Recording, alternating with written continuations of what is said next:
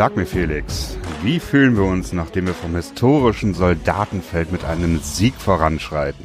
Oh. Oh yeah.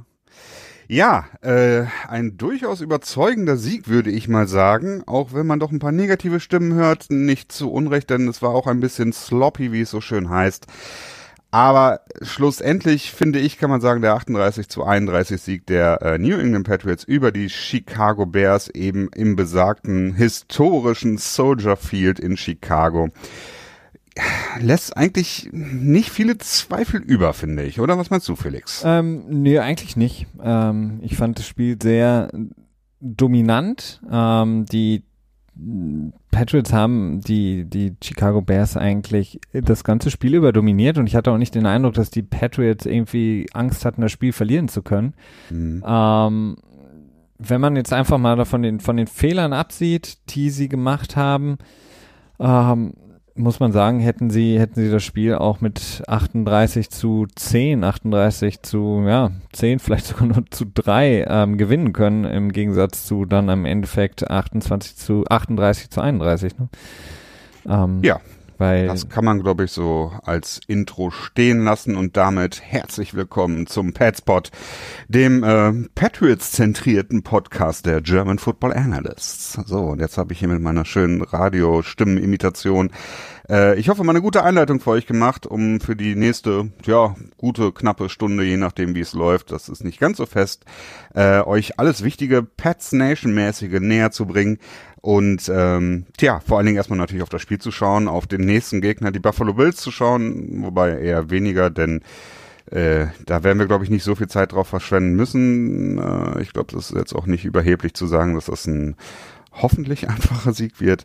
Und ähm, natürlich auch über die Injuries zu sprechen, denn da gab es ja mit Sony Michel eine ja ziemlich deutliche und auch wichtige Verletzung, die unter Umständen vor der Trade Deadline, die am nächsten Dienstag sein wird, äh, Bill Belichick dazu nochmal bewegen wird auf dem Tja, auf dem, äh, auf der Stock Exchange der äh, Football Player nochmal ein bisschen aktiv zu werden. Hoffen wir es, hoffen wir es. Ähm, die Patriots sind ja wie immer überall in allen Trade-Diskussionen mit drin. Ähm, A, weil sie eben auch, glaube ich, immer offen sind für Trades. Zumindest ähm, verschließen sie sich nicht, weil ähm, das ist nun mal ihr Job, ähm, als GM, als Team natürlich sich die Sachen noch anzuhören und anzugucken. Und auf der anderen Seite, weil natürlich immer das viel Schlagzeilen generieren kann, wenn man schreiben kann, die Patriots sind offensichtlich ja, interessiert an natürlich. Spieler A, B oder C und dann horchen natürlich alle ne? auf und klicken drauf und klicken wie bescheuert und dann gibt es deutlichen Zuwachs auf deiner Seite und ähm, das ist natürlich für alle gut, aber nichtsdestotrotz, ich glaube, die Patriots sind und das hat Bill Belichick jetzt auch in der Pressekonferenz gesagt, offen für Trades und haben natürlich auch viele Baustellen. Äh, ja, das ist äh, tatsächlich so. Ich meine, Running Back ist so ein bisschen das glaring Need jetzt im Moment, denn äh, Canyon Barner als Workhorseback, äh, Workhorseback, nicht Workhouseback, ist so, naja, nicht so ganz so optimal. Vielleicht als, als Ergänzungsspieler äh, ganz okay-ish. Ähm, hat jetzt auch in, im letzten Spiel jetzt nicht unbedingt schlecht gespielt, aber auch nicht unbedingt gut. Und James White, der erstaunlich gut gelaufen ist, ähm, das kann man, glaube ich, so konstatieren äh, möchte ich zum einen nicht unbedingt extra viele Touches geben, denn auch seine Langlebigkeit ist nicht immer optimal gewesen in der Vergangenheit. Zum einen, man ist auch etwas ähm, kleiner, ohne ihn jetzt irgendwie als, als winzig bezeichnen zu wollen, aber er ist halt nun mal nicht so, hat halt nicht die, die Größe eines Bruising Bags und ähm, gleichzeitig ist er auch nicht immer unbedingt effektiv im Nachspiel. Nie, aber ähm, ich glaube, die, ja, was er gemacht hat, war, war sehr, sehr gut. Also seit dann ähm, Sony Michel raus ist aus dem Spiel, nachdem er selber einen wunderschönen ersten Drive auch mit dem Patriots wieder mal an den Start gemacht mhm. hatte, der sehr, sehr, sehr, sehr rund aussah äh, mit Michel ähm, und dann eben auch ähm, mit White als Passempfänger aus dem Backfield. Ähm, hat White das sehr, sehr gut übernommen und auch Kenyon Barner hat das gut gemacht. Ähm, beide mit äh, 3,6 Yards im Average ähm, haben sie zusammen 76 Yards dann noch erlaufen insgesamt. Ähm, haben sie sehr, sehr gut gemacht. Ähm, hätte ich nicht gedacht, dass es gegen die Bears Defense so leicht geht, aber man hat auch gesehen, dass Kelly Mack deutliche Probleme hatte. Ähm, Ähm, und danach, ja, dann wurde es aber auch schon wieder so ein bisschen, bisschen schwieriger, ähm, als man dann gemerkt hat, okay, Sonny Michel ist raus. Und Brady dann so ein bisschen verunsichert wirkte teilweise. Genau. Okay, ja, dann lass uns doch einfach mal rüberschwenken zu unserem gut, schlecht und verletzt Segment, äh, wo wir quasi immer das Spiel so ein bisschen mit kategorisieren. Ja. Ähm. Gut, soll ich anfangen mit dem Guten? Gerne. Ich habe mir tatsächlich, ähm, Gott sei Dank, ich habe irgendwie bin ich auf die Idee gekommen, dass ich mir auch mal vor der Aufnahme mal Gedanken machen könnte, wenn ich denn bei gut, schlecht und verletzt platzieren könnte, anstatt das immer äh, quasi on the fly zu machen. Dem Zufall zu überlassen. So, nicht dem Zufall, on the fly, ist was anderes. Ja, on the fly, ja. On the fly, also instant-mäßig quasi darüber nachzudenken, habe ich mal ein bisschen im Vorfeld drüber nachgedacht und es ist mir echt schwer gefallen. Denn so überzeugend das Spiel insgesamt ja doch irgendwo war, so viele Fehler gab es auch und es ist jetzt auch nicht unbedingt jemand herausgestochen. Ne? Also vielleicht kann man es als, als gute Teamleistung mit Schwächen formulieren? Ich weiß es nicht, aber ähm, es ist halt echt, also es war mir jetzt nicht so leicht gefallen und dementsprechend würde ich dann aber als guten definitiv herausstellen, war halt James White. Mhm. Ähm, ne, hat ähm, 40 Yards errushed, was jetzt echt nicht viel ist, aber halt gerade das, das, das Game quasi geschlossen äh, in dem Four-Minute-Drive, den die Patriots äh, gelaufen sind. Wobei ich mich auch so ein bisschen frage, warum dann am Ende nicht doch vielleicht noch ein Field Goal geschossen wurde. Das war dann, glaube ich, ein 55-Yarder wäre es oder so, glaube ich, gewesen. Also schon ein langes Field Goal. Aber es wäre halt ein Two, äh, two äh, Score Game gewesen. Ähm, aber es war auch windig, ne? Das war so ein bisschen das Problem mhm. wahrscheinlich, was einfach gegen den Wind dann, das weiß ich natürlich jetzt nicht genau. Und deswegen wurde darauf verzichtet. Ähm, aber es hat er wirklich sehr gut gemacht, hat er quasi die Rolle von Sony Michel gut erfüllt. Ähm, ich glaube, irgendwie achtmal in Folge gelaufen oder so. Also schon Respekt. Definitiv. Und ähm, ja, sein Receiving, ne? Zwei Touchdowns hat er gefangen. Davon war einer mehr oder weniger nicht unbedingt ein Receiving-Touchdown, je nachdem, wie man das betrachtet, aber es zählt als Receiving-Touchdown für Stats and Fantasy Purposes. Und ähm, naja, es ist halt einfach, James White ist James White. Der ist irgendwie, wenn er gebraucht wird, ist er da, ne? Absolut, ja.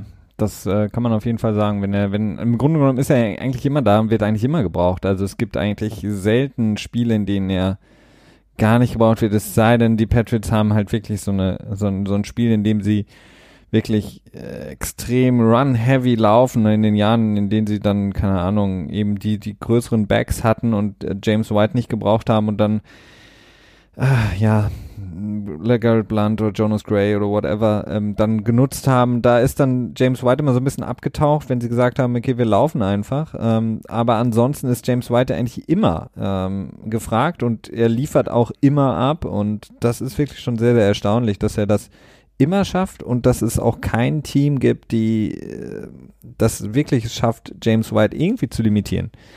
Ähm, das wundert mich von Woche zu Woche. Ja, ja, ja gut, es ist halt auch einfach schwierig, ne? Linebacker ist zu langsam, Cornerback kannst du dann vielleicht gegen den laufen, beziehungsweise, ich meine, wenn du mit, äh, mit Gronk jetzt zum Beispiel spielst, ne, ein klassisches 11-Personal, hast du noch drei Wide Receiver. Was willst du denn dann spielen? Willst du dann nur einen Linebacker spielen lassen und dann einen Cornerback äh, auf äh, Gronk setzen und einen Cornerback auf, auf White? Das ist halt auch äh, schwierig, ja, ne? Ja, aber ähm, ich meine, Jacksonville Jaguars traurig aber war, haben es diese Saison ja gezeigt, wie man das machen kann. Also sie hatten im Grunde genommen jedes Mal ja. einen ihrer Linebacker, der James White im Auge hatte und aber das ist natürlich auch die Sache. Kaum ein Team hat solche Linebacker. Ne? Das ist klar. Äh, aber es ist natürlich ähm, für einen Linebacker deutlich leichter, James White aus dem Backfield heraus zu covern, als ähm, zu versuchen, Gronk zu doppeln oder so. Und sobald Gronk halt nicht da ist, fällt es eben weg. Deswegen hatte ich eigentlich darauf mhm. gerechnet, dass die Bears zumindest in der zweiten Halbzeit versuchen, James White aus dem Spiel zu nehmen, weil dann musst du eben die Chance nehmen und sagen, okay, Julian Edelman bleibt dann halt ähm, eins gegen eins, äh, Josh Gordon bleibt eins gegen eins und wir ähm, stellen James White kalt. Und das wäre, glaube ich, ähm, für die Bears sehr, sehr gut gewesen. Nichtsdestotrotz, ähm, ja, sie haben es nicht getan und James White hat sie bestraft mit seinen 57 Yards und zwei Touchdowns dann. Ähm, schlussendlich nicht so riesige Zahlen, ähm, die 57 Yards, aber ja, es ist halt das methodische Voranschreiten der Patriots, ne? Und das ist das, was halt am Ende den Unterschied macht. Ähm, kurze Field Position waren es dann teilweise auch dabei durch die Turnover. Also insofern, naja. Okay, das wäre mein Gutes. Jetzt überlasse ich dir die äh, schwerere Aufgabe, den nächsten Guten zu finden. Das ist in meinen Augen schwerere Aufgabe. Äh, in meinen Augen Calvin Neu. Ähm, der hat mir sehr gut gefallen und nicht unbedingt ähm, nur durch seinen Touchdown im Special Teams, als er den Block Punt von Hightower aufgenommen hat und dann eskortiert wurde von seinen Teamkollegen, sondern das ganze Spiel über hat, finde ich, einen sehr guten Job gemacht ähm, so dass ähm, ja die die die Ecken sozusagen zu contain contain the edges hat ähm, Hand würde ich es nennen. Ich habe tatsächlich neu drüber nachgedacht, wie wird man Ecken ins Do äh, Edges ins äh, Deutsch übersetzen mhm. und Ecken finde ich passt nicht so gut. Ich habe dann bin dann zum Schluss gekommen, dass ich dann eher den Rand nennen würde. Ja, also auf jeden Fall Cohen und Howard haben kein, wirklich nichts gesehen, haben im Grunde genommen auch nicht äh, stattgefunden. Also ich meine, Cohen hatte viel im äh, äh, im Passing Game, ich glaube, acht Receptions für um die 70 Yards hatte Cone und auch den Touchdown. Aber im Laufspiel, was die Bears eben eigentlich sehr, sehr gut gemacht haben in den ersten mhm. Wochen mit Howard und Cone und ähm, besonders wenn Cone da war, hat man gesehen, dass Calvin Neu clever ist und wirklich ein guter äh, Bill Belichick-Schüler. Er wusste, okay, das wird ein Outside Run, wenn Cone aufs Spielfeld kommt und hat dafür gesorgt, dass es eben kein großer Outside Run war und hat da mehrfach eben ähm, ja die Defense so stabilisiert, ähm, seine Pass-Coverage, äh, ja, können wir drüber streiten, aber da gibt's in, in New England einfach keinen besseren ähm, Linebacker momentan als Van Neu. Ähm, ich hätte mir gehofft, dass sie ihn häufiger so wie dann zum Schluss auch mehr auf äh, Trubisky gesetzt hätten als Quarterback Spy. Aber nichtsdestotrotz war für mich Kyle Van Neu ein sehr, sehr, sehr, sehr wichtiger Anker ähm, der das Laufspiel der, der Running Backs vor allen Dingen ähm, limitiert hat. Und wenn ich mir vorstelle, dass Cohn und Howard beide nochmal äh, deutlich mehr Yards gebracht hätten, wäre das Spiel vielleicht sogar noch ganz anders ausgegangen. Ja, ja, wenn neu hätte ich auch als als positiv äh, aufgezählt. Das wäre auch mein Pick für die Defense gewesen. Allerdings ähm, würde ich jetzt den den Scoop vom beim äh, Block Punt jetzt nicht unbedingt als positiv bezeichnen. Es ist so eine Sache, ja gut, okay, das ist halt einfach ziemlich random, wer dann da halt am Ende steht, ne? Deswegen. Ich glaube, ja. standen am Ende auch drei Leute drumherum, die den Ball hätten aufnehmen können und auch er hat relativ lange dafür gebraucht, ne? Ja, er hat ihn einmal kurz liegen gelassen. Das sah so aus, ja. als hätte hätte Hightower dann gesagt, nee, du musst ihn schon mitnehmen. ähm, dann hat er dann dann doch nochmal. nicht in der Endzone. Genau. ja. Nee, aber das stimmt. Also wenn neu, er hat schlussendlich auch das Pressure dann gebracht oder den Pressure, ähm, den Druck gegen Trubisky bei der Hail Mary, der vielleicht dazu geführt hat, dass der Ball eben diese ein, zwei Yards zu kurz geflogen ist und dementsprechend dann äh, die Completion überhaupt erst ermöglicht hat. Da können wir dann später nochmal drüber reden, was diese Hail Mary am Ende bedeutet oder ob es am Ende ziemlich egal ist. Ich bin eher so ein bisschen der Meinung, dass es äh, ziemlich egal ist, denn äh, wenn der Ball kurz vor der Linie gefangen wird, ist, glaube ich, die Patriots Defense so geschult, dass sie ziemlich äh, sicher sein kann, dass der Ball nicht reingetragen wird. Und wenn der Ball in die Endzone geworfen wird, dann ist es halt auch ein ganz anderes Prozedere, den Ball zu fangen. Wir haben zumindest erfahren, dass die Patriots geschult werden von Bill Belichick, sobald der Ball nicht in die Endzone kommt, dass es nur einen designated sozusagen Springer gibt, ähm, der Josh mhm. Gordon in dem Moment war und der Rest soll stehen bleiben und darf nicht sozusagen mit den äh, Füßen den Boden verlassen, um genug Leverage zu haben, um einen äh, Spieler dann abzuhalten, davon in die Endzone zu fallen. Das hört sich sehr nach Bill Belichick an. Ja. Do your job. Just do your job. Absolut. Ähm. We win this game. You're honored. Your kids are honored. Your family's Your family's honored.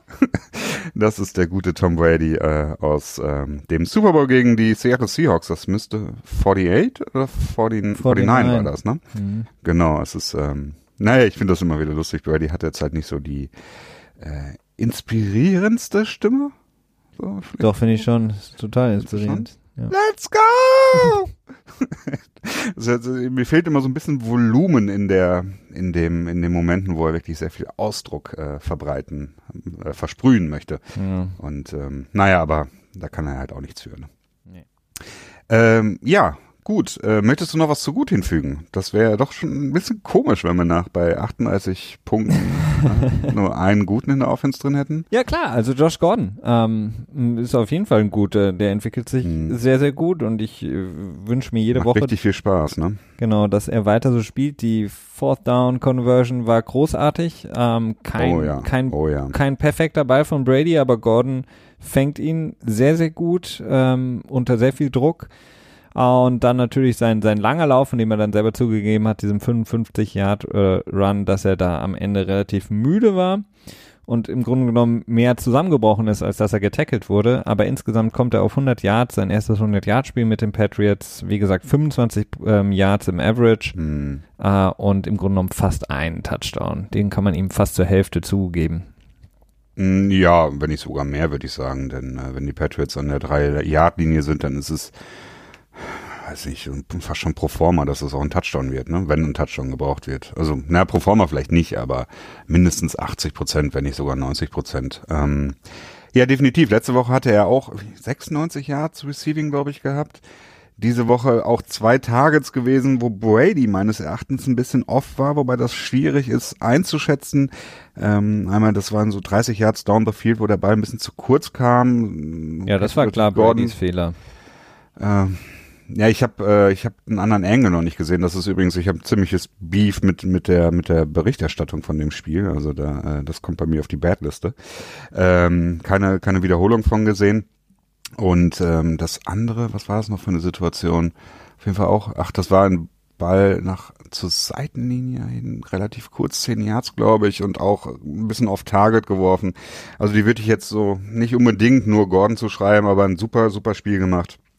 Und ähm, wenn man sich die, die Kurve anschaut, ne, von der Production von Gordon, äh, und davon ausgeht, dass sie natürlich nicht in der Art und Weise weiter steigt, aber dass sie weiter steigt, dann äh, könnten wir einen Peak in den in den Playoffs haben, wo er wirklich einen äh, ja den den berühmten Elite-Status vielleicht schon nahe kommen kann. Ne? Und das ist echt eine Sache, da freue ich mich unglaublich drauf und ja, wir werden sehen. Das ist mehr wert auf jeden Fall als Murray Cooper momentan.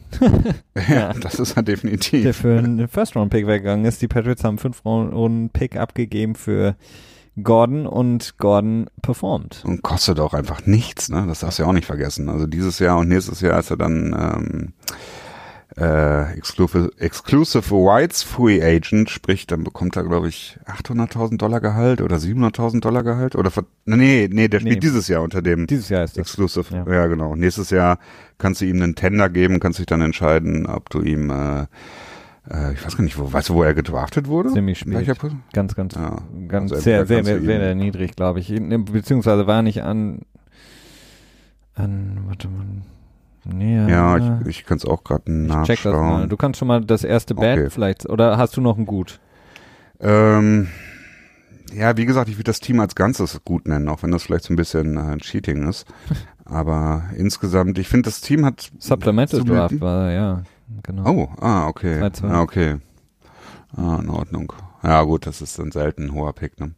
Nee, ja, also du, was wird man ihm im nächsten Jahr geben? Wahrscheinlich einen First Round Tender, ne? Also je nachdem, wie er jetzt spielt. Wenn er jetzt so weiterspielt, ja. ähm, wäre es Quatsch, wenn sie ihm nicht einen First Round Tender drauflegen. Wobei sie Frag haben. mich sogar, ob man ihn vielleicht franchisen würde. Das ist dann so eine Frage, ne? Weil wenn er so weiterspielt, dann wird ein First Round Tender vielleicht nicht genug sein, um äh, ein sehr heftiges äh, Angebot äh, an Land zu ziehen, ne? Ja, wobei mm, ich, ich, bin mir nicht sicher, ob die Patriots dann nicht sagen, okay, für, wenn, wenn uns jemand ja. den First Rounder gibt für Josh Gordon, dann äh, danke für deine Hilfe. Ja, ja. Ähm, zieh gerne weiter. Ähm, Aber es ist, es ist schwierig, ne, weil er halt einfach wirklich das ganze Off-Field-Gedöns, das ist so, das ist halt die Frage, wie viele rote Flaggen das hervorbringt, ne, sowohl bei den Patriots als auch bei anderen Teams.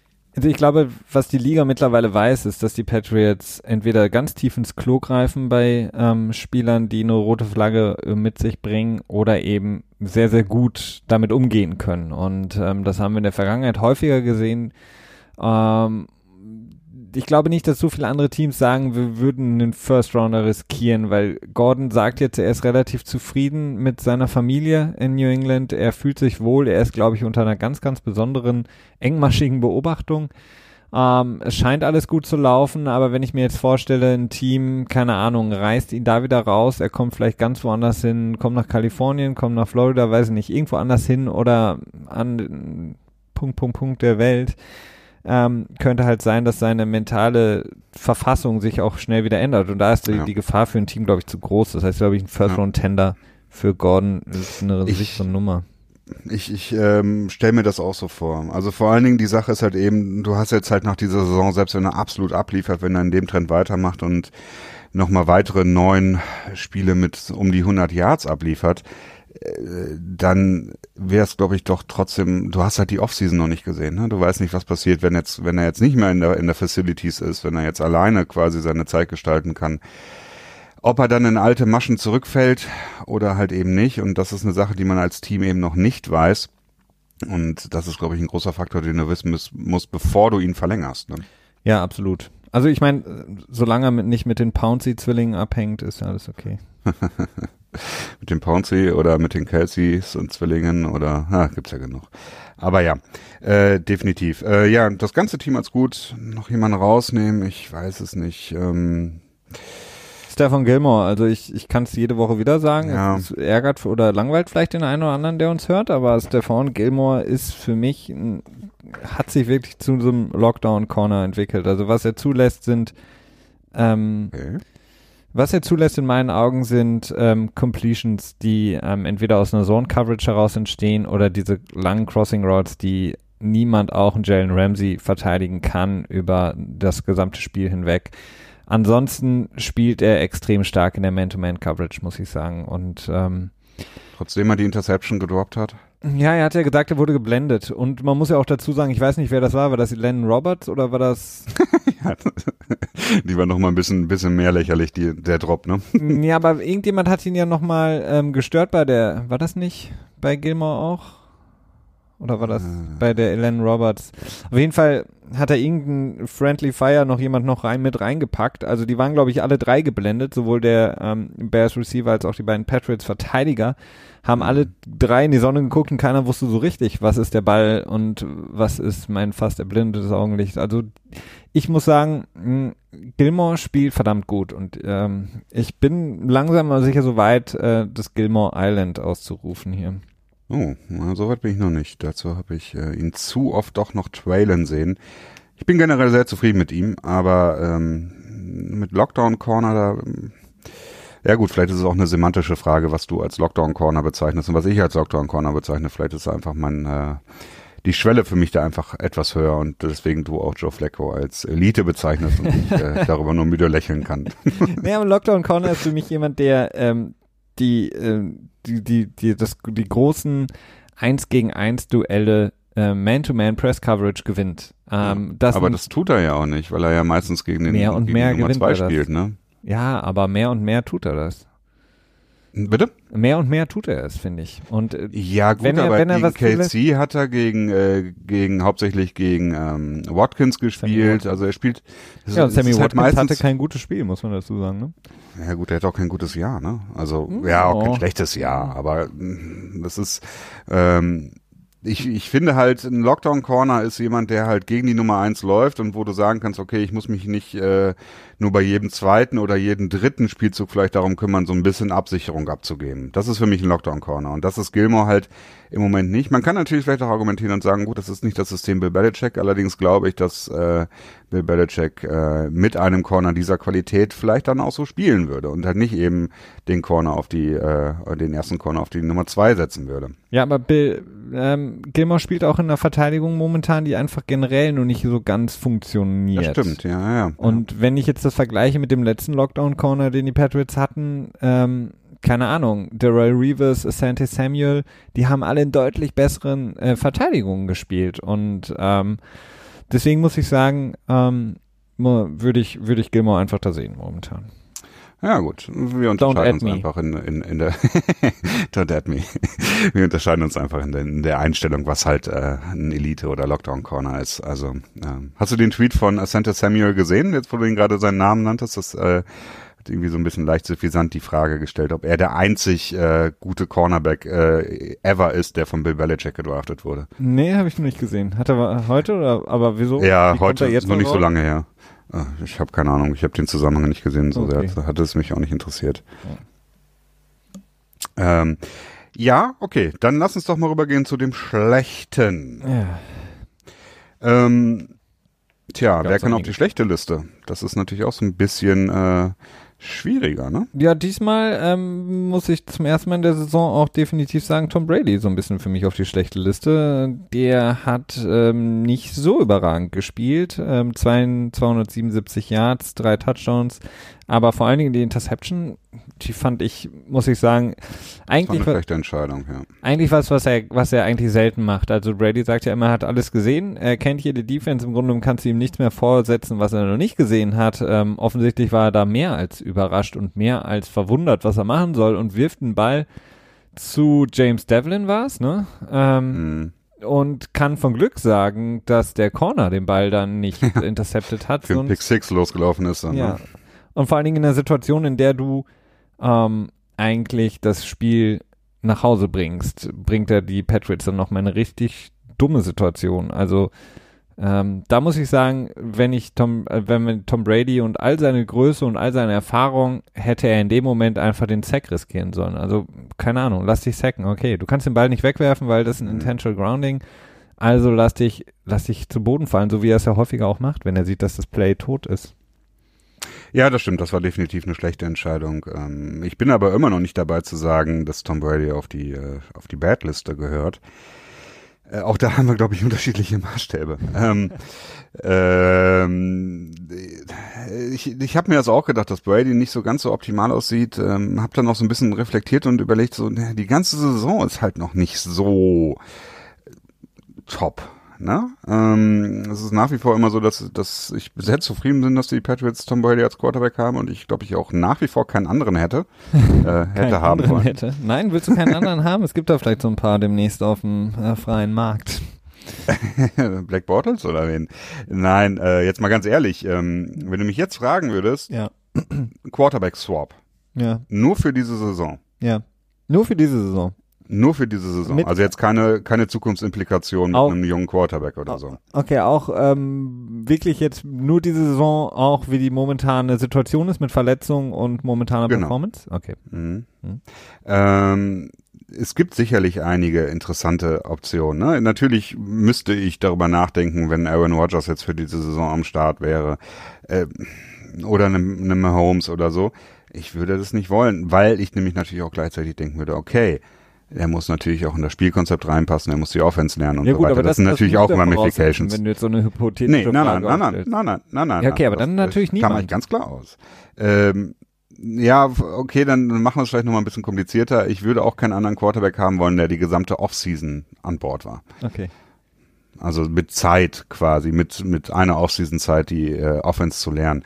Und nee, n -n würde ich nicht haben wollen, denn äh, also momentan kann ich halt nur sagen, wenn dann nur Drew Brees aufgrund dessen, dass Aaron Rodgers halt einfach nicht fit ist. Ja. Aber ähm, das ist halt ja, so den, Apple ja, und also Oranges, ne, weil Drew Brees sicher, halt ein ganz anderes System spielt und auch ein ganz ganz andere Receiver hat. Aber ähm, und ein anderes Laufspiel. Also eine insgesamt deutlich bessere Offensive Line, deutlich bessere Offense. Also ja, schwierig. Ich würde jetzt auch keinen Swap haben wollen. Ich will, will natürlich Brady behalten, keine Frage. Ah, ich hätte noch was Gutes. Sind wir schon beim Schlechten? Ja, scheiße. Offensive Line äh, würde ich noch als gut äh, hinstellen. Denn die, die äh, ja, hochrenommierte Front Seven oder zumindest Front Four der Chicago Bears hat dem Spiel nicht seinen Stempel aufdrücken können. Ne? Äh, natürlich Mac verletzt und ähm, aber äh, die, Offen die Defensive Line von den Bears besteht ja auch nicht nur aus Mac, sondern du hast auch noch Hicks dabei. Ja, ne, Rockon Smith, der hochgelobte ja, First One Pick und so, also in dem, ja, Linebacker hast auch wieder recht, das musste man auch noch dazu sagen. Ähm, Offensive Line sehr zufrieden, auch das Laufspiel, ich meine, dafür ist die Offensive Line natürlich auch sehr, ähm, sehr stark verantwortlich. Und wie Sony Michel durch äh, die Defense von Chicago gelaufen ist, solange er noch da war, nicht schlecht. Also das sollte man schon erwähnen. Ja, also was das äh, Run-Blocking angeht, ist die, die O-Line auf jeden Fall schon auf einem sehr, sehr guten Level. Pass Protection so ein bisschen schwächer. Ich, ich war sehr also erstaunt, dass Le'Veon Weddle ähm, das sehr gut gemacht hat, aber der hat ja auch mhm. letztes Jahr schon gegen Khalil Mack sehr gut gespielt, als der noch bei ja. den Oakland Raiders war in Mexiko. Ja, Bull hat einen Sack, glaube ich, zugelassen und drei, vier Pressures, ne? Aber halt gegen einen ja, Spieler wie Mac ist das auch nicht unbedingt schlecht, das stimmt. Ja. Genau, und Mac, der eben deutlich verletzt war, das hat man gesehen, der konnte nicht annähernd seine Power ins ähm, sozusagen aus den Füßen übertragen, ähm, hatte mhm. nicht unbedingt den Stand, den er brauchte, aber auch gegen Floyd haben sie sehr, sehr gut gespielt. Ähm, auch Brown auf der anderen Seite. Das stimmt, also das, das haben sie wirklich gut gemacht. Ähm, die Patriots haben aber auch, ähm, ja, es, es, wie gesagt, und deswegen verstehe ich es halt einfach nicht, dass die, dass die Bears nicht mehr auf ähm, James White gegangen sind, weil die Patriots haben es halt einfach geschafft, Brady so clean zu halten, weil er einfach immer James White offen hatte mhm. und ähm, im Grunde den Ball so schnell loswerden konnte. Ja, das stimmt. Ja, Tja, wer hätte in der Offseason gedacht, dass wir, dass in der Saison überhaupt nicht über Nate Solder gesprochen wird, wenn man jetzt über die Patriots redet. Leider man kann sagen, dass man froh ist, dass man ihm keine 16 Millionen gegeben oder 15 also, Millionen gegeben hat, ne? Der bestbezahlte Left Tackle, ähm, der momentan nicht gut spielt. Tut mir ein bisschen leid für Nate Solder. Auf der anderen Seite verdient er dieses Jahr verdammt viel Kohle. Ja. Ähm, mhm. Und ähm, hat, glaube ich, ein ganz gutes Leben und kann sich gut um sein Kind kümmern. Ja, das stimmt. Und ist auch noch, auch noch relativ nah an dem äh, Support-System, das halt sein äh, Sohn, naja, auf jeden Fall eben sehr gut, sehr, sehr zugute kommt, denn äh, ich glaube, eine Fahrt von New York nach Boston dauert nur so zwei Stunden oder so. Mhm. Also insofern, da kann man das relativ gut, glaube ich, machen. Beziehungsweise die haben auch so viel Geld, dass sie dann entsprechende Spezialisten auch einfach nach New York ähm, sogar mit dem Helikopter einfliegen könnten, je nachdem. Ja. Okay, ähm, ja, ich muss noch was Schlechtes sagen, ne? Mhm. Mm, tja, ich, ich tue mich mit dem Special Teams so ein bisschen schwer. Denn Schlecht. Ja. Obwohl du einen Touchdown äh, Kickoff Return hattest und einen Block Punt für einen äh, für einen Touchdown hattest, hm. äh, möchte ich eigentlich das das Special Teams schon zumindest jetzt hier mal an dieser Stelle erwähnen, denn es war die ganze Saison noch nicht gut, ne? Das ist eins also der schlechtesten Coverage Units. Ja. Das ist sehr ungewöhnlich. Erstaunlich, ne? Sehr ungewöhnlich. Wenn man bedenkt, wie viel Geld da drin ist an Spezialisten, ne? Du hast irgendwie Brandon King und oh, wen hast du noch? Nate Ebner, der eigentlich ein Designated Special Teams Player ist. Du hast Slater, ähm, der als als äh, ja als als Gunner und äh, was auch immer alles, äh, der eigentlich immer die die Top-Position inne hat.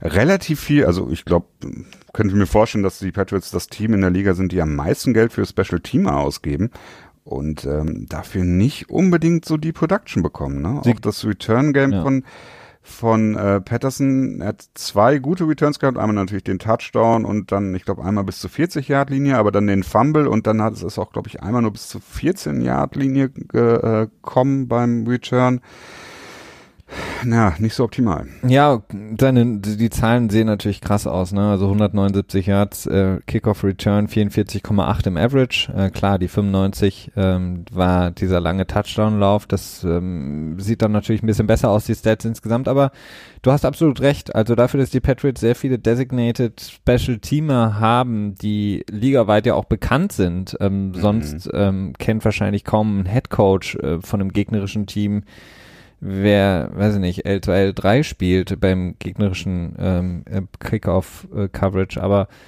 ähm, Matthew Slater ist, habe ich den Eindruck, over. Äh, es gab ja auch viele Gerüchte in der vor in der Offseason, dass er vielleicht nicht, dass er vielleicht getradet, gecuttet wird, etc. pp. Ähm, ich erinnere mich nicht an einen, und das kennen wir aus den letzten Jahren, klassischen Matthew Slater, der eben in der Kickoff-Coverage als erster da ist und das Tackle macht. Habe ich die Saison noch gar nicht gesehen und auch im letzten. Doch, ich ja. tatsächlich, ich habe es in, in dem Spiel war das einmal. Ähm, ich glaube relativ zum Aber Ende hat das nicht hin. Gemisst, verfehlt das Tackle? Ich nee, ich glaube, er hat das gehabt. Und da, da bin ich dann auf die Idee gekommen, wo ich mich gefragt habe, so, okay, stimmt, Slater, ja. Äh, da war mal was. Man den ja, früher häufiger gesehen, ne?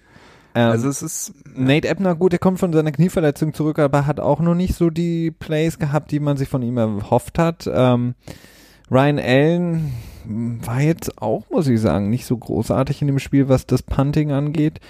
einzig. War äh, aber nicht so wichtig, ne? Das ja, war nicht so, wichtig. Er hatte einen Pfand, der ziemlich ähm, abgekackt ist, aber da war dann noch praktischerweise eine Holding Penalty, sodass dann Chicago doch an der eigenen äh, 15 Yard, glaube ich, gestartet ist mhm. und dann haben sie noch einen Fall Start gehabt oder einen Shift oder so und sind dann an einer eigenen 9 Yard für One and First and 15 gewesen.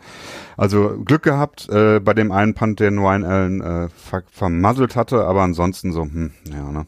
Also von vier Punts, 42,8 im Average, kein Inside 20, also kein Inside äh, innerhalb die, der 20-Yard-Linie. Ähm, und ja, da musst du aber auch wirklich dazu sagen, der eine, der halt abgerutscht ist, wenn du den rausnimmst, und ein anderer ist absichtlich in die Endzone gekickt worden, kurz vor, also das war halt am letzten Drive der Patriots quasi, der wurde damit beendet. Den hat er, glaube ich, absichtlich in die Endzone geschossen. Ja, aber da frage ich mich, warum hat er denn absichtlich in die Endzone geschossen? Also damit kein Return möglich ist, weil man sich dachte, okay, lass es von der 25-Yard-Linie starten mit 20 Sekunden Risikominimierung. Das war, glaube ich, Absicht. Ich weiß es nicht. Also ich sehe das, ja, ja, okay, so deutlich wie er in die Endzone geschossen hat, mag das sein. Ähm, die einzige, der, der einzige Lichtblick ist ähm, weiterhin, äh, muss ich sagen, Steven Kostowski. Ähm, der natürlich auch liefern muss. Er ist der beste bezahlte, bestbezahlte Kicker, der hat den besten Vertrag in der NFL von allen Kicker. Ähm, er macht es gut, verfehlt momentan nichts. Und ähm, ja, dann kann man natürlich noch lobend erwähnen, dass Dante Hightowers AFC Special Teams Player of the Week geworden ist, nachdem er gefühlt davor zweimal ähm, Special Teams gespielt hat. Ja, das ist eine ganz gute Quote, wenn man irgendwie nur ein oder zwei Snaps im Special Teams bekommt und dann natürlich klar auch direkt einen besonders wichtigen äh, Block macht.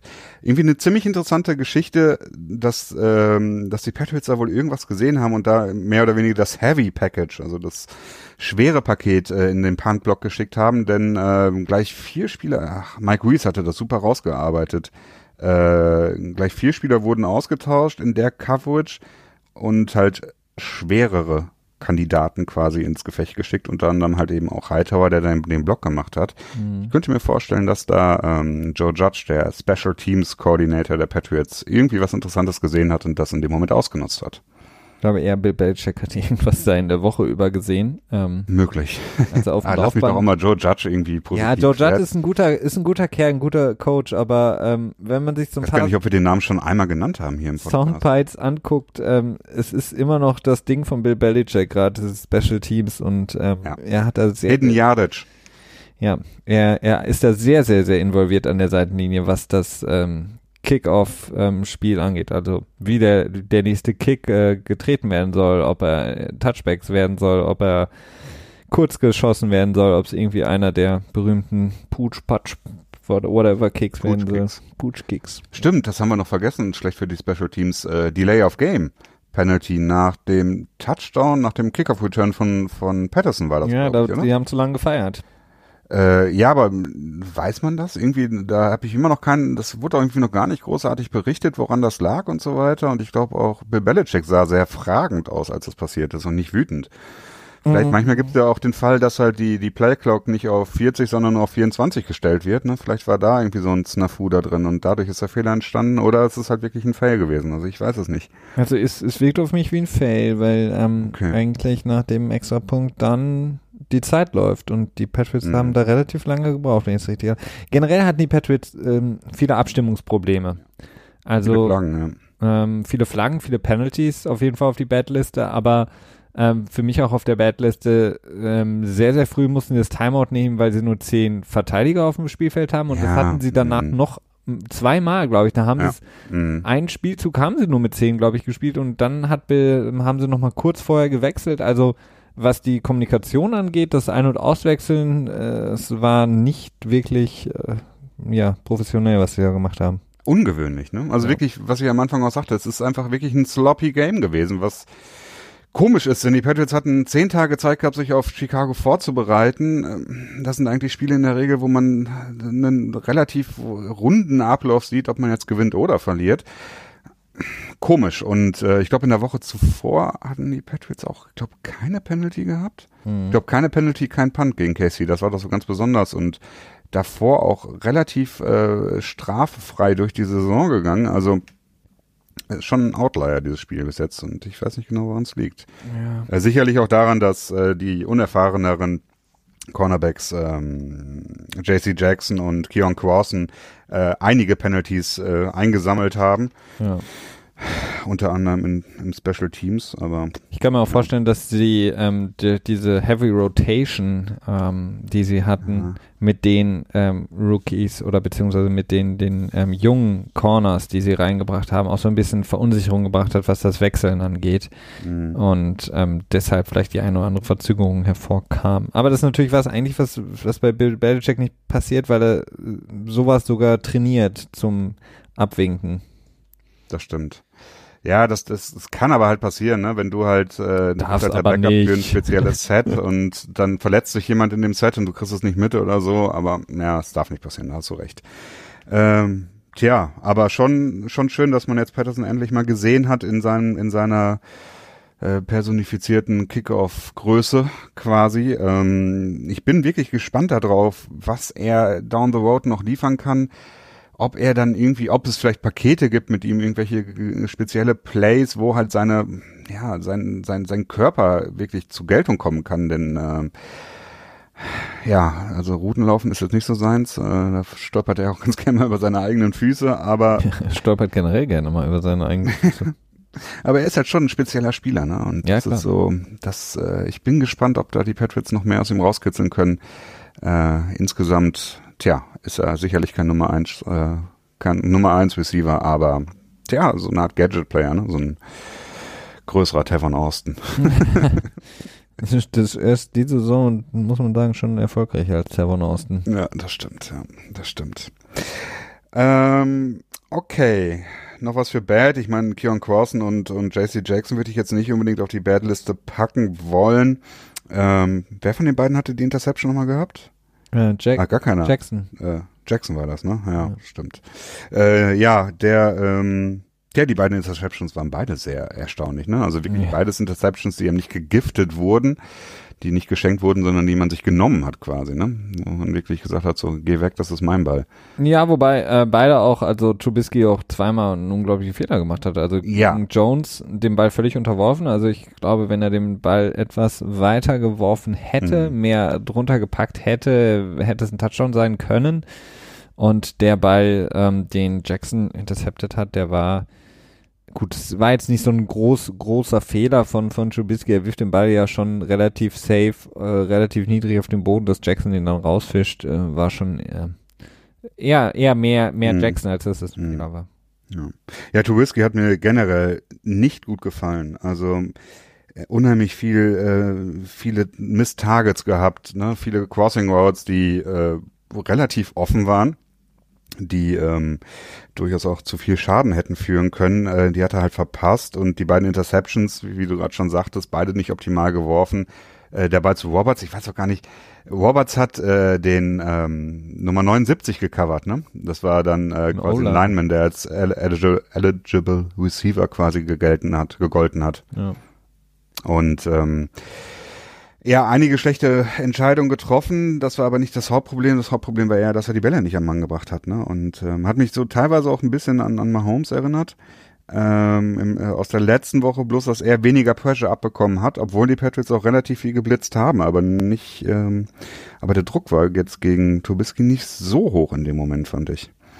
Ja, man muss aber auch sagen, man muss ihm zugutehalten, dass er sich da auch sehr, sehr gut und clever rausgewunden hat, zumindest. Das stimmt. Also ja. zumindest den, das hat er richtig gemacht. Danach hat er die eine oder andere falsche Entscheidung getroffen oder keinen guten Wurf gemacht, aber er hat die, die, die Verteidigung von den Patriots schon verstanden. Er hat verstanden, mhm. was sie gemacht haben und konnte darauf relativ schnell ähm, reagieren und relativ äh, hatte gute Instinkte da gezeigt, aber ja, der hatte dann eigentlich dann das, das Feld weit offen für sich, aber hat dann einfach nichts mitmachen können. Ja, ich meine, äh, Bill Belichick sagt dann ja, hat er mal wieder so ein bisschen äh, grummelig gesagt, so ja, die, die Rushes von Trubisky, ja, die es ist, sind ja keine wirklichen Rushes, sind ja auch Teile des Passing Games, denn äh, das Spiel, der Spielzug hat als als äh, Passspielzug gestartet und dementsprechend muss man das dem Pass dem Passing Game zurechnen und nicht der Rush Defense und ähm, hat er ja grundsätzlich auch mit recht. Ähm, und da hat Trubisky den Patriots ordentlich geschadet. Ne? Also das war nicht schlecht. 81 Yards ist er erlaufen. Und äh, der Touchdown, da ist er, glaube ich, insgesamt 70 Yards gelaufen. Das hat irgendwie eine Next-Gen-Stat, hat das irgendwie äh, getrackt. bei AWS-Servern. Äh, ja, Amazon, ne? Ist das, ja. glaube ich. Mhm. Ja, also das ist nach wie vor eine Sache, die natürlich auch schwer zu verteidigen ist. Das ist äh, sicherlich eine Sache, wo äh, nicht nur die Patriots in der Liga mit Probleme haben gegen diese mobilen Quarterbacks.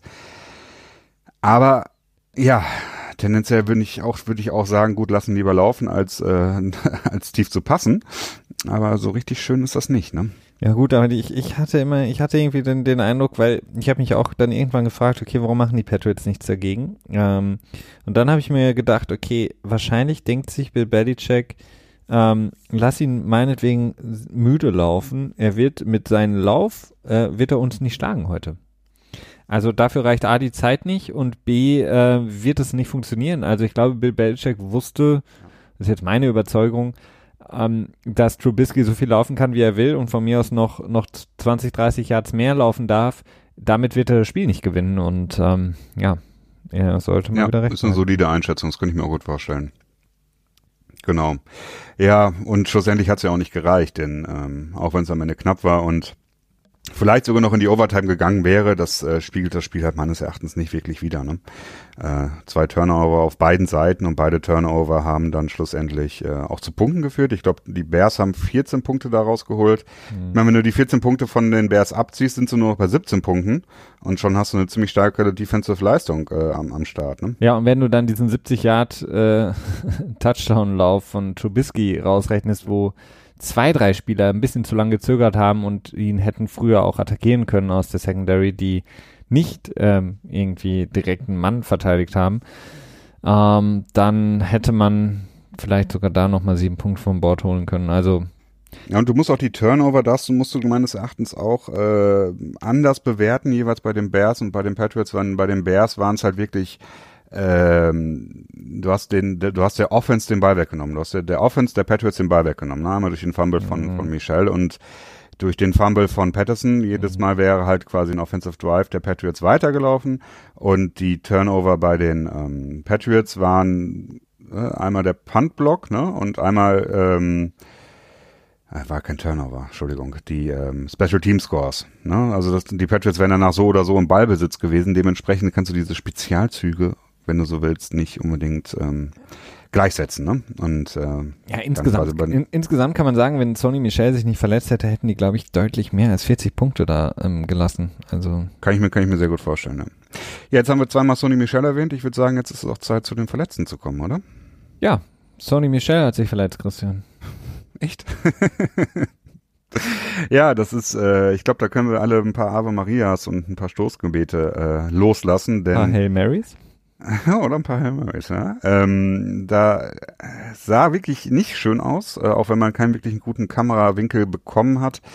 Äh, vor allen Dingen halt wegen der, der, der Vorgeschichte, die man dann natürlich bei Sony Michel im Hinterkopf hat. Äh, es gab ja schon beim Draft einige Berichte, die gesagt haben, dass viele Teams ihn vom Board genommen haben, von ihrem Draftboard genommen haben, weil er äh, mit seinen ähm, chronischen Knieproblemen, äh, Knochen auf Knochen wurde dann immer gesagt, äh, ja, keine lange Karriere haben wird. Ähm, das hat sich dann auch direkt bewahrheitet, weil er den Anfang der Saison und vor allen Dingen äh, große Teile der Offseason verpasst hat. Und, äh, Aber nicht Naja, jetzt hat er wohl unbedingt. nur einen MCL-Sprain. Ne?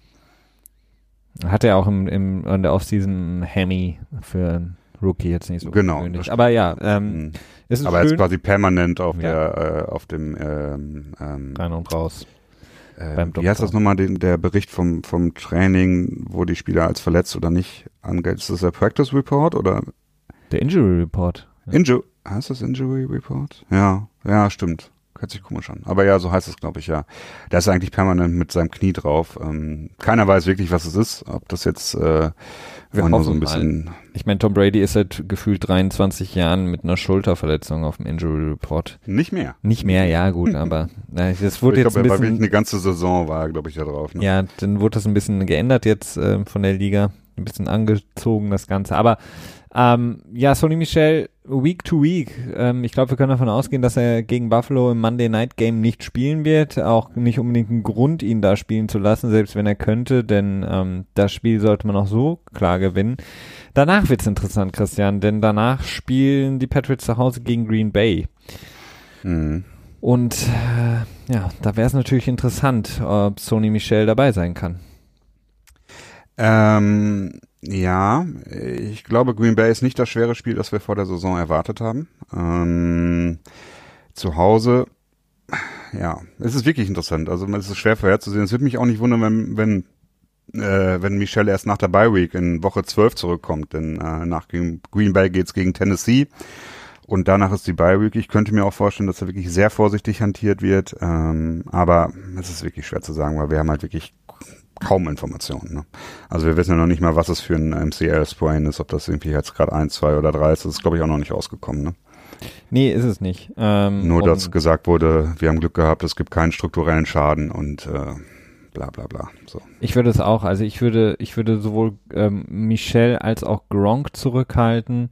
Ähm, für das Spiel gegen Buffalo auf jeden Fall. Und Michel sogar vielleicht für Green Bay, je nachdem, wie die Patriots sich da fühlen und ähm, dann mal schauen, wie es weitergeht. Aber genau. Ähm, ja, Gronk müssten wir auch nochmal kurz übersprechen. Ja, genau. Hat unerwartet nicht gespielt, hat sich wohl am Freitag, so wie das jetzt geschildert wurde, im Training irgendwie den Rücken verknackst und dann ähm, Backspasms gehabt, also Rückenkrämpfe. Ich weiß aber auch nicht, ob das dann richtig ist. Aber natürlich sehr schwierig äh, bei ihm. Ich habe dann auch nochmal was rausgetweetet ähm, von unserer äh, Hausärztin, Doc Flynn, die äh, einen alten Artikel über Gronks Rücken geschrieben hat. Ich glaube, das war noch in 2016. Mm, ja, nach dem Jets-Spiel, als er sich verletzt hatte. Genau.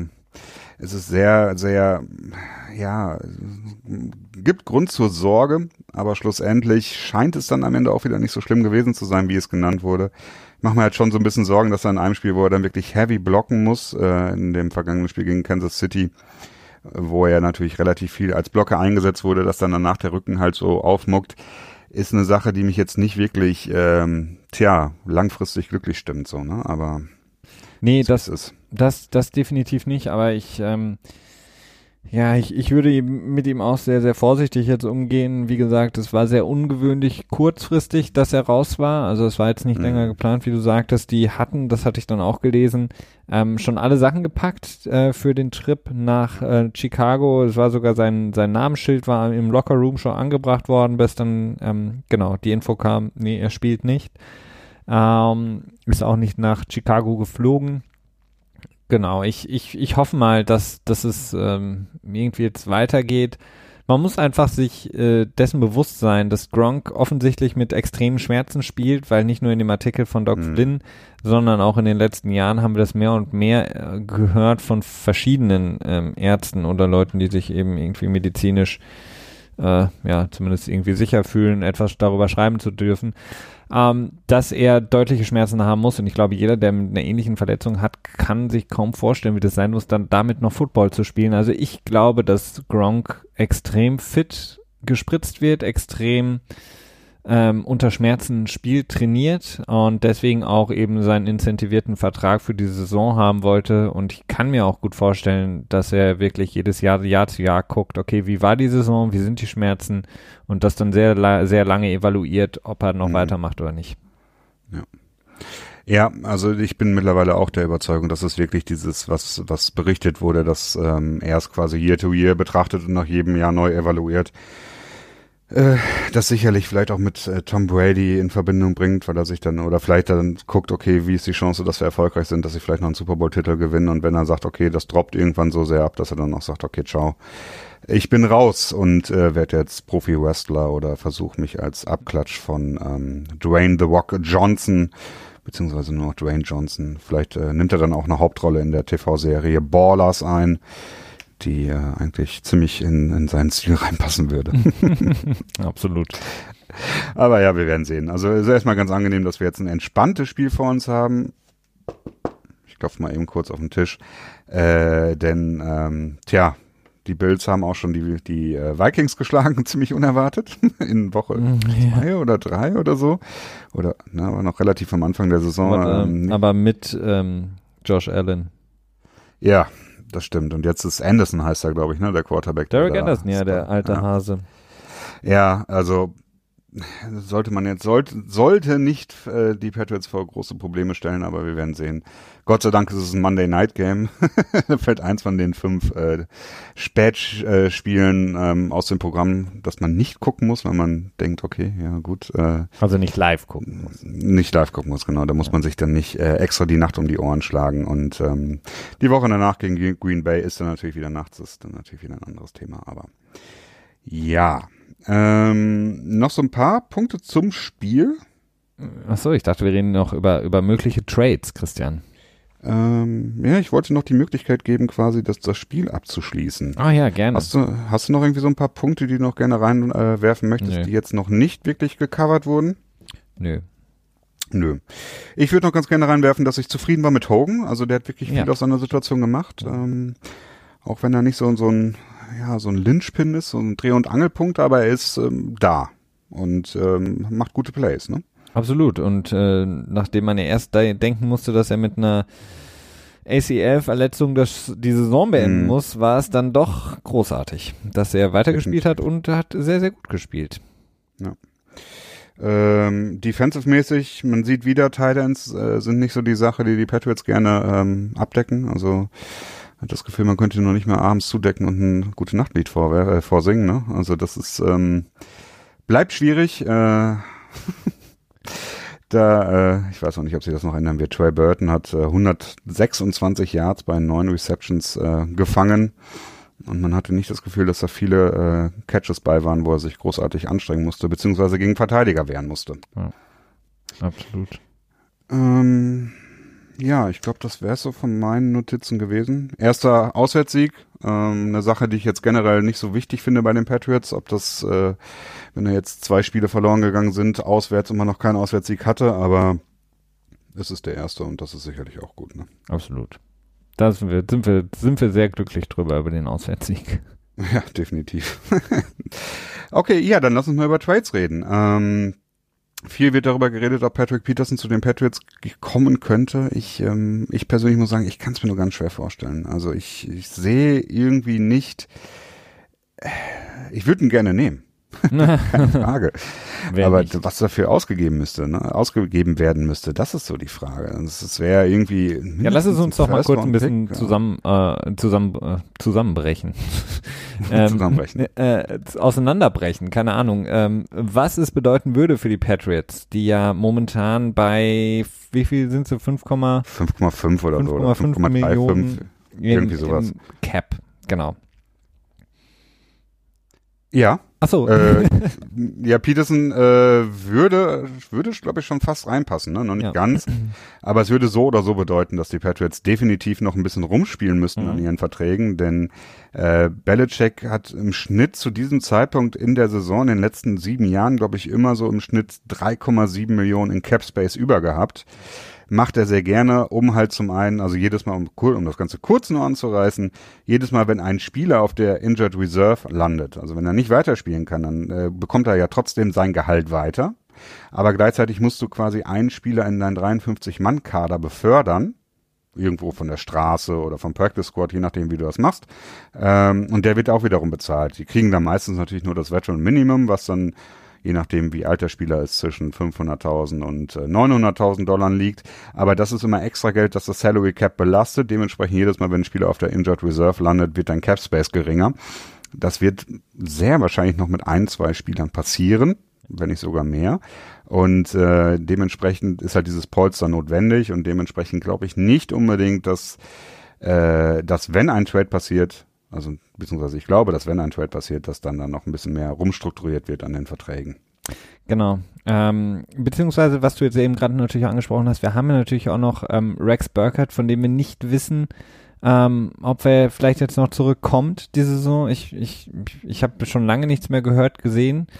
Ähm, was Rex Burkhardt angeht, ich würde mich freuen, wenn er zurückkäme. Das wäre natürlich auch, was Cap Casualties angeht, natürlich auch nicht verkehrt ähm, aus eben dem Grund, den du gerade angesprochen hattest. Ansonsten hatte ich mal jetzt so ein bisschen heute geguckt, ähm, Devin McCourty wäre natürlich jemand, der einer der Top-Verdiener bei den Patriots, der für ein, ähm, ja, eine Restrukturierung des Vertrages offen sein müsste. Ja, aber nicht in der Season. Also so eine, so, so ein, ähm, ähm, Shaving, also quasi einem Spieler Geld wegzunehmen aus dem Vertrag, das passiert nicht in der Saison.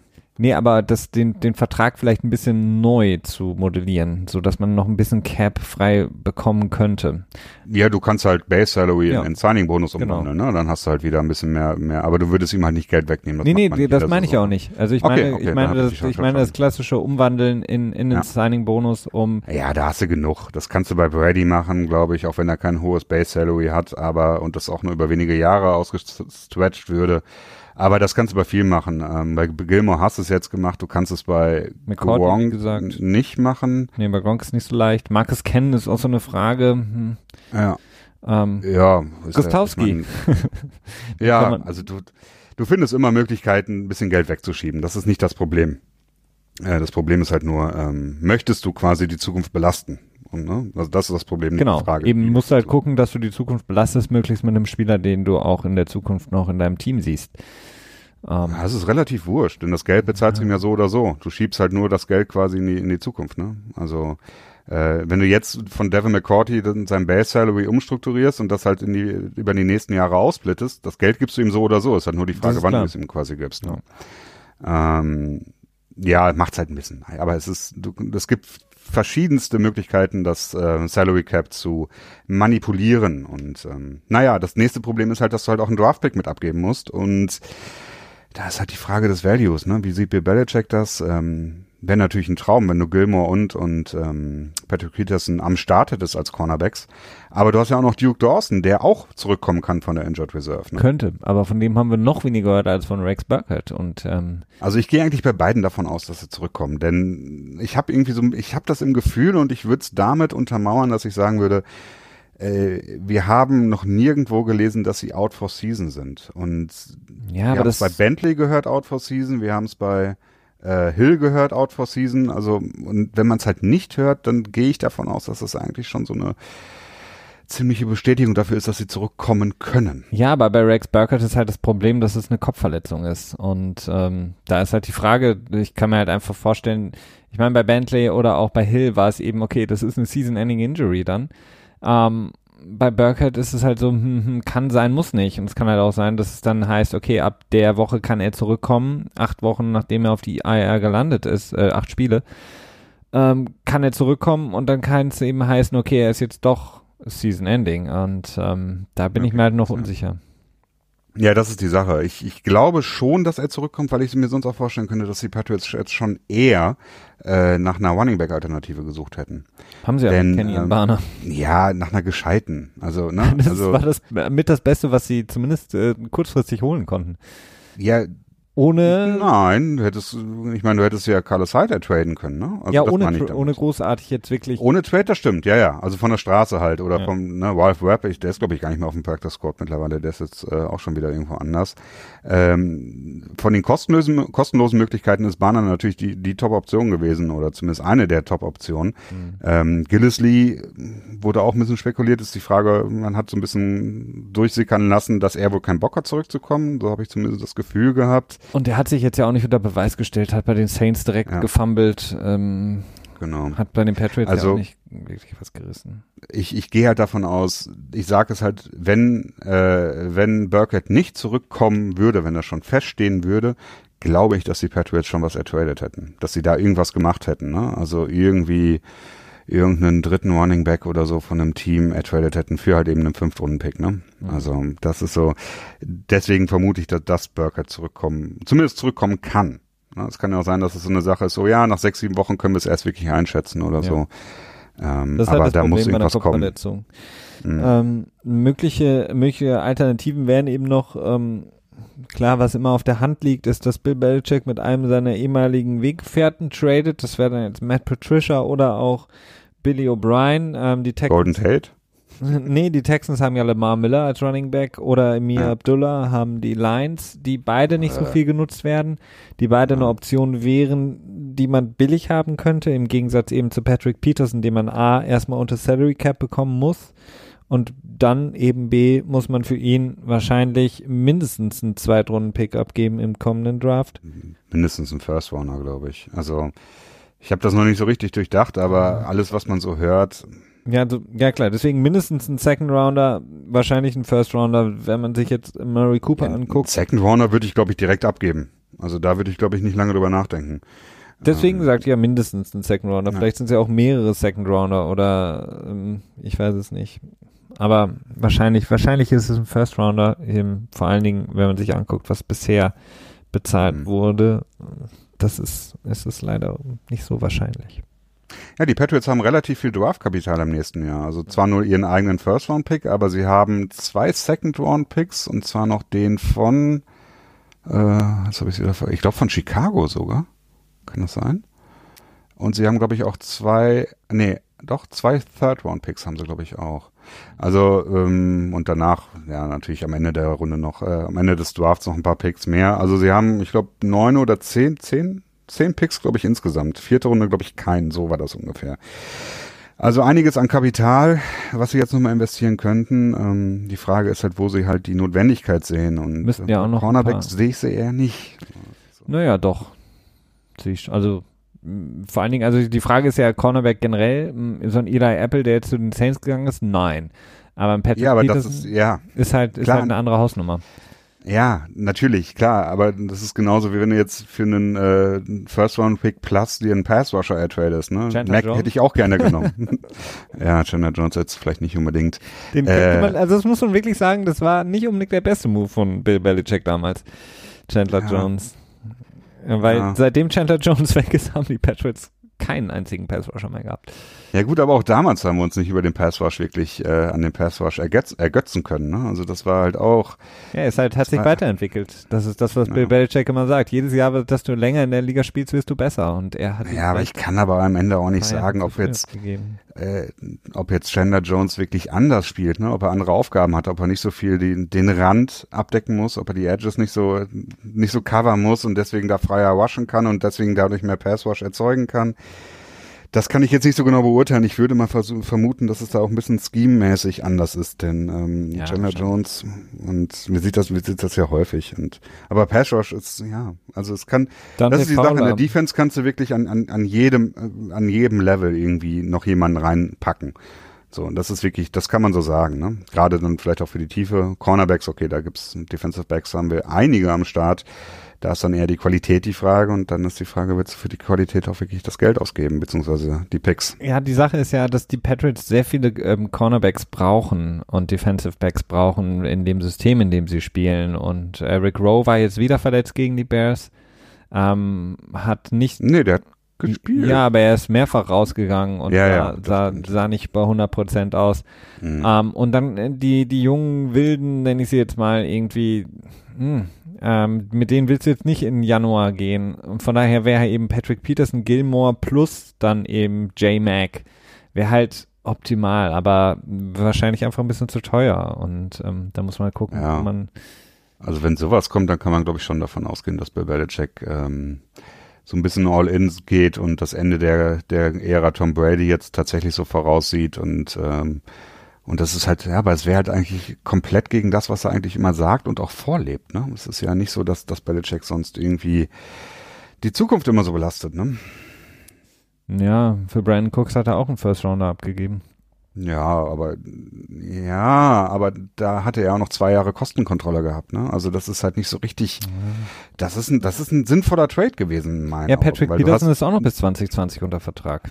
Ja, aber nicht für nicht für nix, nee, sondern für, für, aber ich mein, für 11 Millionen. Ja, aber gemessen an ähm, an dem an dem äh, Vertrag, den Patrick Peterson hat, ist er glaube ich im nächsten Jahr hat er um die 11 Millionen und äh, in 2020 geht's dann glaube ich nochmal hoch. Sein Vertrag hat er irgendwie um die 12, glaube ich, ne? 12 oder 13 Millionen. Ja. Aber wenn man das jetzt mal in Perspektive setzt und überlegt, die nächsten Corner, die jetzt die dicken Verträge bekommen, wird Patrick Peterson im nächsten Jahr vielleicht nicht mal mehr in den Top 10 sein, was die besten bezahlten Corner angeht. Ja gut, aber das ist immer noch kein Vergleich zu einem Rookie-Deal. Ne? Ich nee, meine, äh, Cooks hat, glaube ich, den, das Jahr, das er bei den Patriots war, für 1,5 Millionen oder sogar ja, das war, war extrem wenig, das stimmt.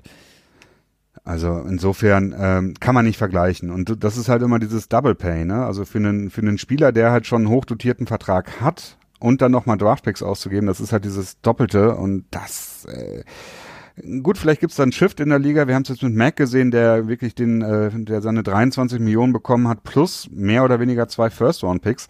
Ähm, das sieht man sehr selten und vielleicht wird es jetzt mehr werden. Das ist durchaus möglich, denn ne, Salary Cap macht viel möglich, es steigt extrem an und wir sind gerade so ein bisschen im wilden Westen, was das so angeht, denn äh, die Spieler ziehen nicht wirklich nach mit ihren Gehältern, um diese Lücke zu schließen, diese siebenprozentig steigende Salary Cap quasi produziert und produziert hat, aber Salary Cap wird immer unwichtiger. Deswegen ist es ähm, für die Patriots. Ja, solange die Spieler halt nicht nachziehen. Ne? Ja. Das, und das, das haben sie jetzt teilweise im letzten Jahr ge geschafft. Äh, einige Bereiche haben es nicht geschafft, da nachzuziehen, unter anderem Linebacker und Safety. Da fehlten dann aber auch die großen Namen, beziehungsweise andere Probleme, gerade bei Safety mit Eric Reed, wo es ja auch die Theorie gibt, dass äh, quasi alle Besitzer sich mehr oder weniger mit einem Zwinkern dazu entschieden haben, äh, quasi keinem Safety Geld zu geben, damit Eric Reed nicht sagen kann, dass er geschasst wird, so ungefähr. Äh, aber das ist dann so ein bisschen äh, schwerer zu beweisen. Ähm, naja, es gibt halt, es gibt halt immer noch eine große Lücke und die Frage ist, wie schnell sie geschlossen wird. Und solange bleibt halt viel Geld liegen, dass man für wilde Sachen benutzen kann, wie eben ein Khalil McTrade. Ja. Ähm, ja. Tja, ich bin gespannt. Also wir haben noch ein, genau eine Woche ungefähr bis zur Trade Deadline. Bis dahin werden wir sehen, was die Patriots machen. Ob die Patriots das Haus verkaufen für Patrick Peterson oder den zwei, drei äh, Middle of the Pack Spieler holen. Ja, also ich glaube schon, dass noch was passieren wird. Ähm, die Chancen sind, glaube ich, höher, dass was passiert, als dass nichts passiert. Mhm. Äh, ich glaube nur am Ende ist es nicht unbedingt jemand, wo man im ersten Moment sagt, boah, geil der, sondern es wird eher so sein, so, hm, ist das der von? Ich glaube, das wird eher die Reaktion sein. Dass man, äh, ja, so, so ein bisschen wie Sapoaga oder wie er hieß, von äh, Philly war das, glaube ich, damals, ne? Der, äh, der Schubser, der Defensive Tackle? genau, Defensive Tackle. War der von Philly? Habe ich das richtig in Erinnerung? Ich glaube ja. Sapoaga oder so, ne? Ja. Ja, egal. Egal, egal. Ähm, sind wir denn schon jetzt durch eigentlich? Wir sind so weit durch, ja. Ja, ne, das Gefühl schon. Hast du noch was, was du so unterbringen willst? Ein kleines Anekdötchen oder so? Nee, du? Hm, nee, ich bin eigentlich auch soweit zufrieden. Okay, dann lass mich mal die Musik anlaufen und du verabschiedest uns alle. Das mache ich. Dann verabschiede ich mal uns alle. Denn ähm, ja, Felix und ich, wir danken euch äh, allen herzlich fürs Zuhören. Ähm, das übliche Spiel, wenn ihr Bock habt, äh, uns zu bewerten, tut es gerne bei iTunes und folgt uns bei Twitter und auf, auf unserer Homepage footballanalyst.de. Bis nächste Woche. Ciao.